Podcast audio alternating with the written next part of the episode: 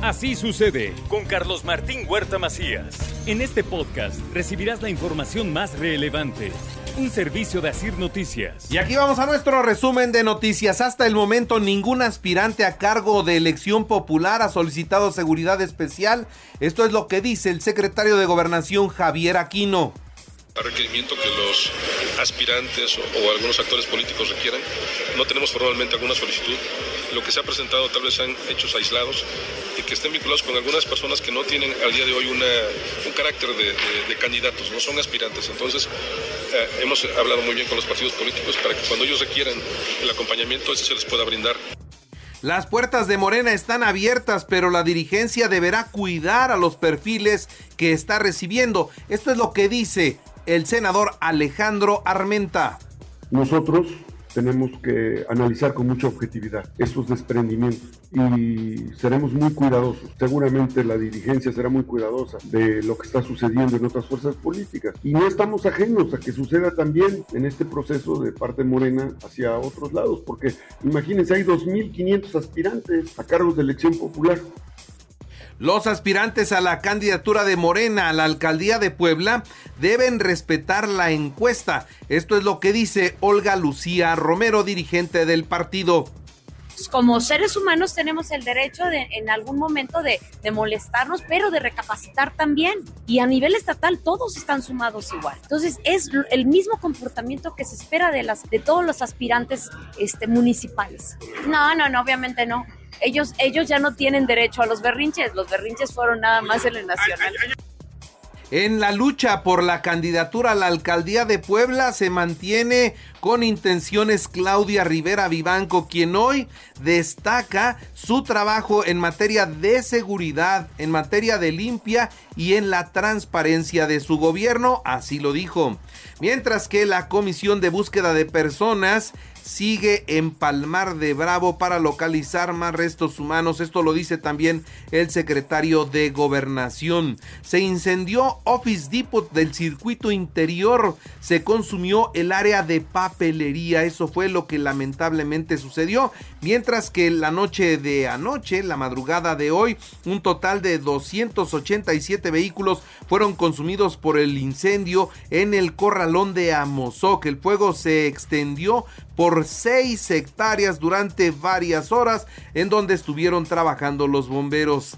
Detiene la policía estatal y la marina a la chamaca y Diana, líder de una célula delictiva en San Martín Texmelucan, una mujer bastante violenta. Localizan a un hombre sin vida con signos de violencia en San Aparicio, tenía un mensaje en el pecho. Muere un ciclista y un motociclista atropellados durante un lamentable accidente en la autopista Puebla-Orizaba. En más noticias, capacita el Ayuntamiento de Puebla a las personas adultos mayores para evitar que sean víctimas de ciberdelitos. También le informo que realiza el voluntariado del Congreso de Puebla las jornadas de salud visual, esto en la Mixteca Poblana. Puebla Capital registra el mayor número de casos activos de COVID, así lo da a conocer la secretaria de Salud Araceli Soria. Puebla entre las entidades con menor número de defunciones por tumores malignos, de acuerdo a datos de el INEGI. Y bueno, decirle también que en la Benemérita Universidad Autónoma de Puebla, Ernesto Chigo Anota es un investigador que destaca en la lista de los mejores del mundo por la fusión eh, de la física y la, y la química en proyectos específicos del talento sobrado talento en la Benemérita Universidad Autónoma de Puebla. Otorga la Federación 20 distintivos de calidad a empresas turísticas de Puebla. La jirafa Benito provoca filas kilométricas para ingresar a Africam Safari. En la información nacional e internacional, el presidente de México presentó un paquete de 20 reformas a la Constitución. Destaca la elección de los jueces y ministros de la Corte, la desaparición de los diputados y senadores plurinominales, dejando la Cámara en 300 diputados y 64 cuatro senadores, además de una reducción en el número de regidores municipales. Nadie ganará más que el presidente y se deducirá, se reducirá el gasto de los partidos políticos. El salario mínimo para maestros, policías, marinos no podrá ser menor al que reciben los trabajadores del Seguro Social. El derecho a la pensión a partir de los 65 años y aumentar el monto año con año. Lo mismo para personas con discapacidad. Atención médica integral gratuita. Becas a estudiantes de familias pobres prohibir el maltrato animal, analizar el delito de extorsión que ejecuta la delincuencia organizada y bueno, para trenes de pasajeros, los 18 mil kilómetros de las vías férreas que hoy tenemos en el país. Fue algo de lo que ayer en 42 minutos el presidente de la República dio a conocer. Ante esta situación, el paquete de reformas enviado al Congreso por el presidente fortalece los derechos, las libertades y la vida democrática del país, aseguró Claudia Sheinbaum Pardo, candidata a la presidencia de la República por Morena, mientras que los gobernadores emanados de este partido salieron de inmediato a respaldar las reformas del presidente, en tanto que los partidos políticos también reaccionaron. El PRI dijo que no cuenten con ellos para las reformas. El PAN dice que hay que revisar a ver qué tienen y Movimiento Ciudadano dice que en tiempos electorales nada se puede adelantar en este sentido. Y Luisa María Alcalde, secretaria de Gobernación, entregó en San Lázaro las reformas enviadas por el Ejecutivo para su discusión y en su caso aprobación. Destacó las iniciativas de reforma que reivindican los derechos del pueblo de México y retoman el sentido social de la Constitución de 1917. Mientras, por otra parte, en los Estados Unidos, el discurso de Xochitl Gálvez es naturalmente contra el presidente de México y asegura que mientras él gobierne es imposible detener el tráfico de fentanilo y el cruce de los migrantes por las fronteras.